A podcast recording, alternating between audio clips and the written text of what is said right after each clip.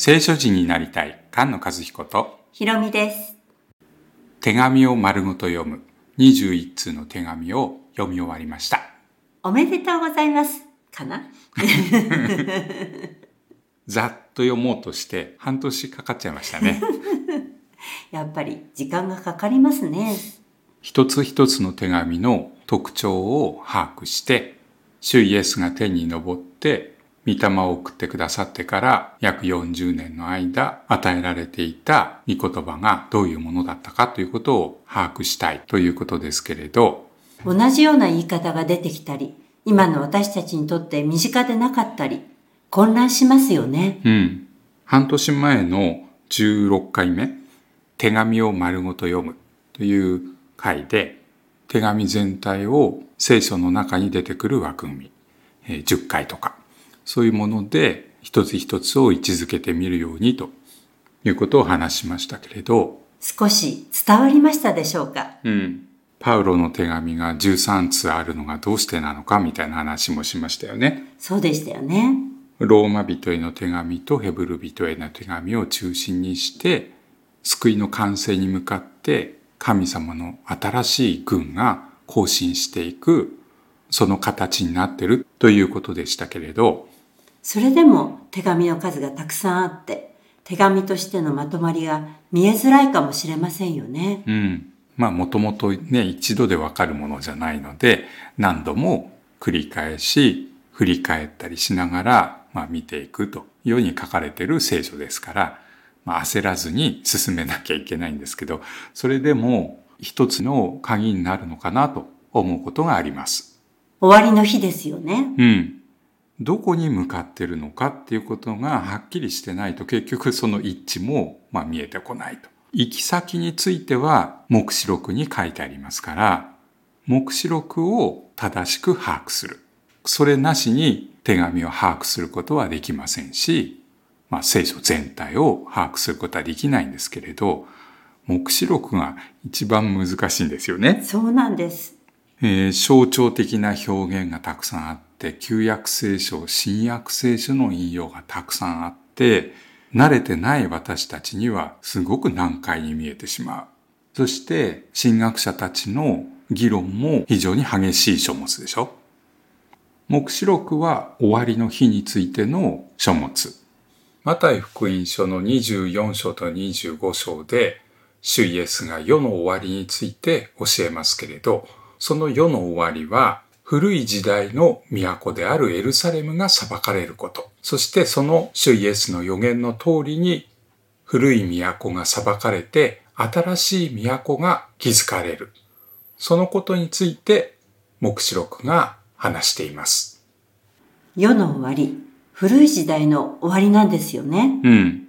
世の終わりっていう言い方をしたりするので、今の時代の感覚で言うと、歴史の終わりの話をしてると思われがちなんですよね。その世の終わりの日は、主が来る日でもある。主が来る日のことを、再臨っていうキリスト教の専門用語で呼んだりしますので、ますます、ま、混乱してしまうことになりますけれど、主が来られるっていうのは、新約聖書で初めて言われる言い方じゃなくて、旧約聖書の預言書などに何度も言われます。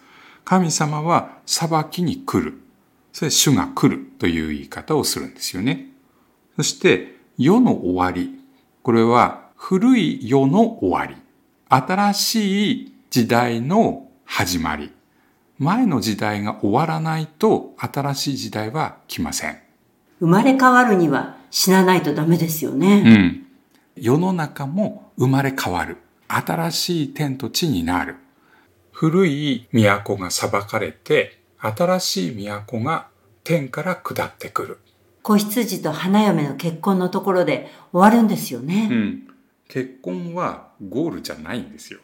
新しい大人の時代のスタートですね。うん。子供の時代を卒業して、本当の人生が始まるっていう感じでしょ新しい天と新しい地、そして花嫁が天から下ってくるっていうのは、完成した状態じゃなくて、それ、スタートしてる状態。創造の7日目も完成していますけれど、スタートの時ですよね。うん。その最初の完成が種になってさらに完成する。さらに完成する。熟していくんですよね。最初の完成の可能性が深く広がっていきます。私たちも新しい天と新しい地が成熟するように歩んでるんですよね。うん。天国というのは死んでいく場所ではないんですね。天の御国はこの地上で表されて発展していく。もちろん歴史に終わりがあります。その終わりの日には全ての人が蘇って神様の前で裁きを受けることになります。その後どうなるかについては書いてないんですね。多分栄光が豊かすぎて言われてもわからないんでしょうね。うん。御霊が与えられる前の人たちに新約聖書を見せてもピンとこなかったとい。うことと同じだと思うんですね。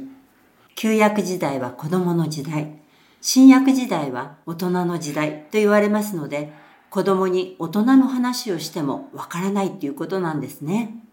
そして子供の時代を卒業するときには、まあ、卒業試験があるんだね。人生の段階を経るときに必ず何か試される。そして次の段階に入る。その卒業試験を合格するように終わりの日に向かって導いているのがこの手紙というものですよね。もう一度手紙を振り返ってみてほしいんですけれど、終わりの日に向かって終わりの日が来るので忍耐しなさい。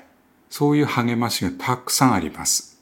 それは旧約時代から信仰者がずっと待っていたことなんですよね。うん、ヘブル人へ手紙を読んで励まされるのは、同じように天の御国の完成に向かって忍耐して歩んでるその歩みを見て力を与えられるからですよね。はじめの天と地の創造も二人の人から始まって全世界に広がっていきましたけれど、新しい天と新しい地の創造も一人の人から始まって全世界に広がり、そして今も広がり続けてる。まだまだ完成に程遠い。それでも毎日の生活の中に小さな勝利がたくさんあるんでしょ？同じ信仰の戦いの勝利を見ることができますよね。うん。御言葉が与えられ、御霊が与えられている私たち、神様の教会を通してその命の祝福が流れ出ている。じゃあその最終的な完成、歴史の終わりはいつなんでしょうか？まだ随分時間がかかりそうですよね。うん。ただ、一人一人自分たちにとってみたらすぐです。この世の命が終わった後、その最後の歴史の終わりの裁きの日までどうしてるのかってことは詳しく書いてあることはないんですけれど、私たちは眠ってると書いてある通りに眠ってるんだと思うんですね。主の身元で安心して眠っている。昏睡状態のような状態。何年も経ってから目が覚める。ですから、死んで復活したら最後の裁きの日です。眠って起きたらすぐですね。うん。私はすぐに来る。この書の予言の言葉を守る者は幸いである。うん。命の木に預かって神様の都に入ることができるようになる。この祝福を神様は与えたい。それは初めの天地の創造の時から変わってないんですよね。